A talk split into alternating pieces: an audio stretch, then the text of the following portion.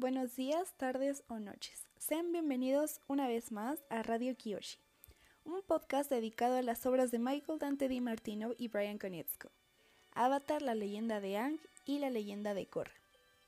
Yo soy Sato y en este capítulo les voy a estar hablando un poquito sobre algunas teorías que para mí eh, son las más interesantes y las más uh, cool. De hecho, se me hizo muy difícil como elegir cuáles poner para este capítulo, ya que pues todas me gustan muchísimo. Entonces, pues seguramente esta será la primera parte de varias partes, explicando algunas teorías, ya que también no quiero ponerlas todas en un solo capítulo, ya que podría ser muy largo y tedioso. Entonces, por ahora solamente les voy a explicar tres teorías. Entonces, pues vayamos a ello. Pero antes de empezar me gustaría ofrecerles una disculpa por el audio del capítulo pasado. La verdad es que todavía soy muy nueva en todo esto de grabar y así. Entonces, pues sí, espero poco a poco mejorar y hacer contenido de mejor calidad cada vez. Entonces, ya con eso dicho, comencemos.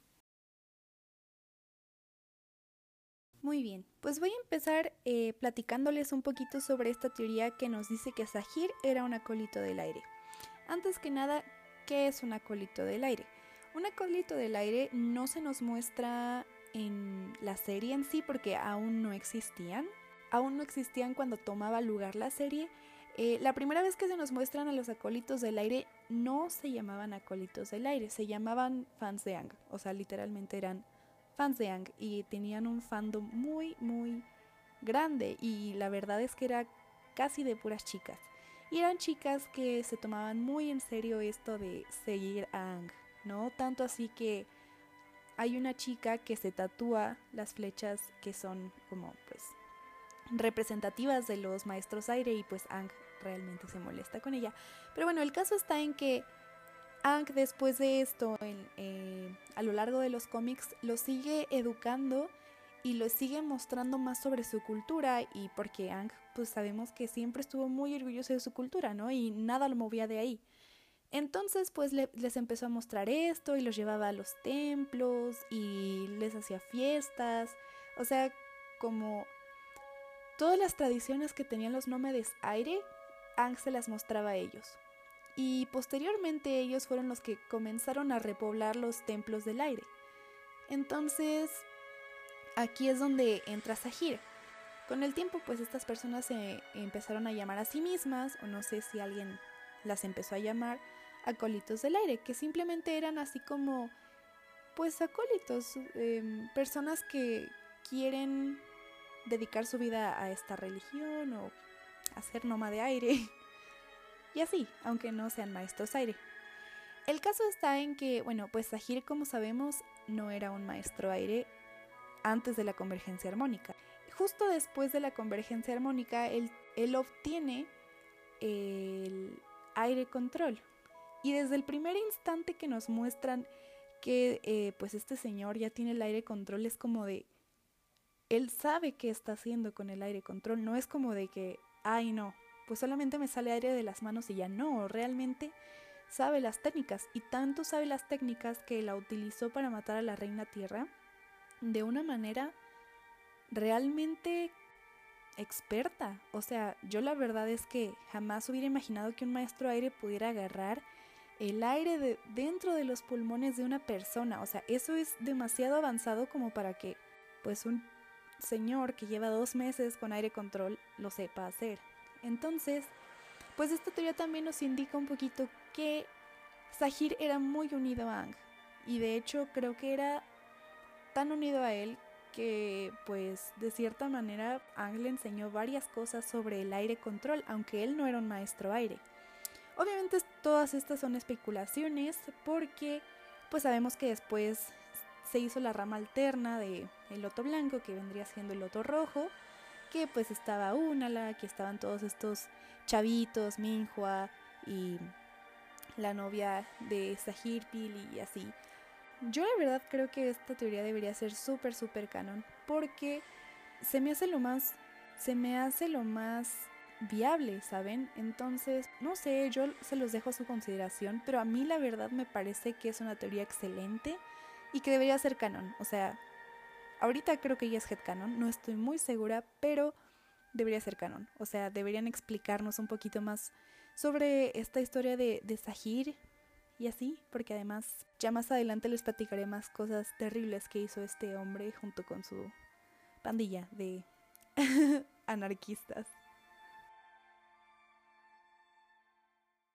Esta siguiente teoría puede que suene un poco loca, pero tiene muchísimo sentido y la verdad es que yo también creo que esta merecería ser canon. Porque realmente tiene mucho sentido. Y bueno, esta nos dice que Hama provocó el asesinato de Kaya.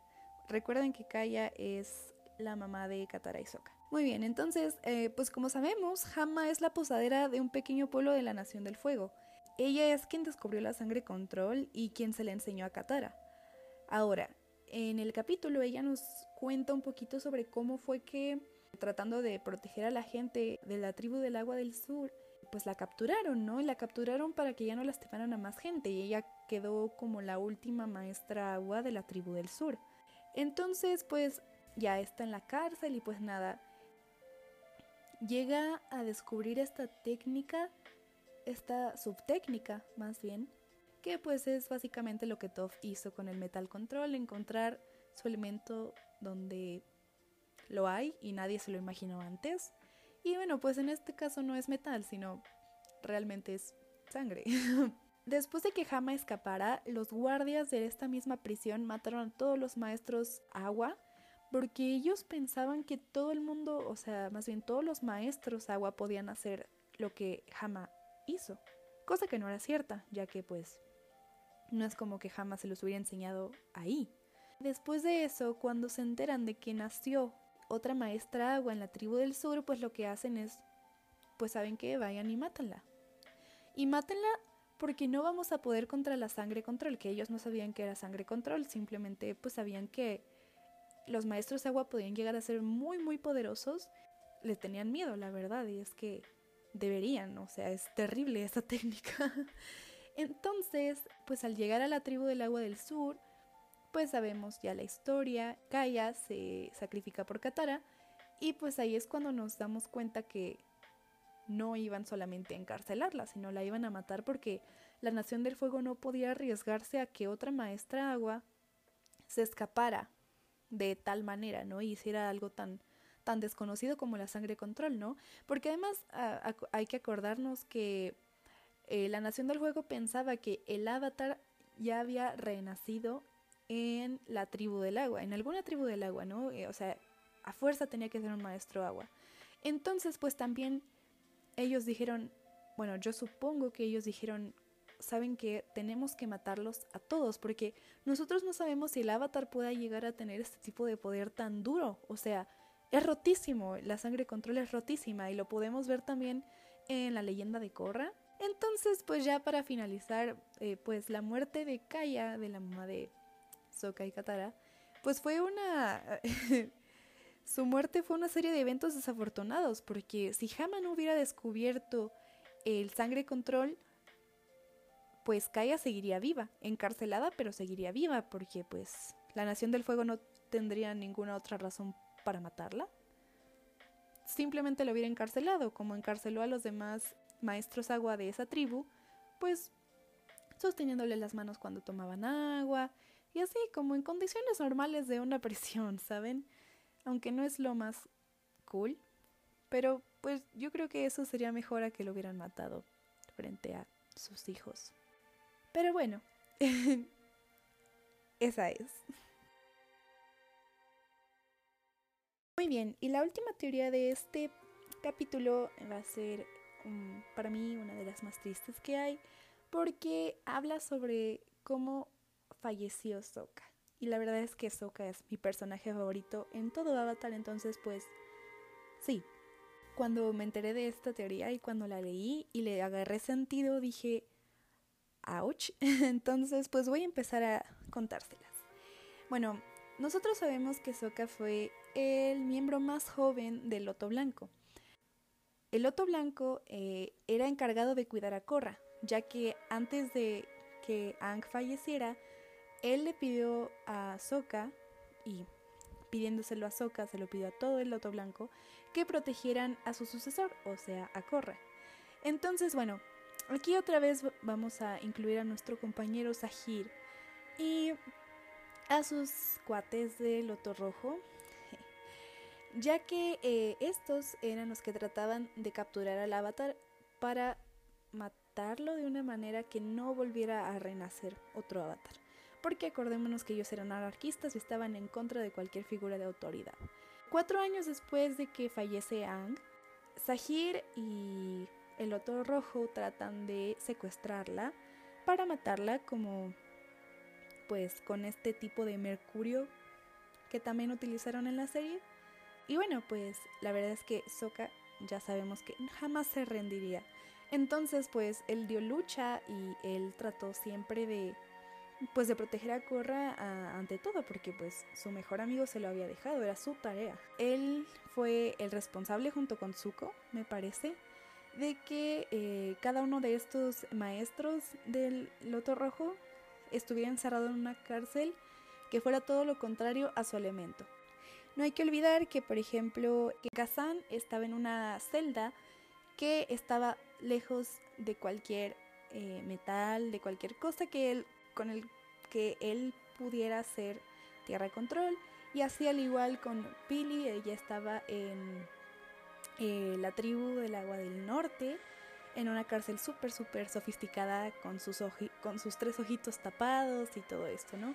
Pues Soka fue el responsable de que los atraparan, pero él no estuvo cuando los encarcelaron, lamentablemente porque sus heridas fueron demasiadas en esa lucha para poder atraparlos. Y bueno, se estipula que murió en los brazos de Katara mientras ella trataba de neutralizar su sangrado, entonces sí es bastante triste. Entonces, pues sí, yo creo que esta teoría es dolorosa y más para los fans de Soka. O sea, yo cuando la leí dije, no, hasta aquí, me retiro de la vida. Pero bueno, em, al final de cuentas son teorías, nada de esto es canon. Entonces, sí. Y bueno, con esta teoría, que es bastante triste, concluimos el capítulo de hoy. Espero que haya sido de su agrado y bueno, pues me encantaría escuchar sus opiniones sobre estas teorías en nuestras redes sociales. Nos pueden encontrar en Twitter y en Instagram como arroba Radio Kiyoshi. Y también nos pueden mandar un correíto a radiokyoshipodcast.gmail.com Y bueno, pues si también quieren mandar alguna sugerencia o alguna teoría que a ustedes les guste o que ustedes hayan creado, pues yo estaría gustosa de leerlos. Y bueno, recuerden que subimos capítulo cada lunes, así que Estén pendientes en nuestras redes sociales de qué se va a tratar el próximo capítulo, ya que les di un hint en Instagram, pero creo que igual y no fue tan obvio, no lo sé. pero bueno, espero que en serio hayan disfrutado este capítulo y nos escuchamos hasta la próxima. Espero que tengan una hermosa mañana, tarde o noche.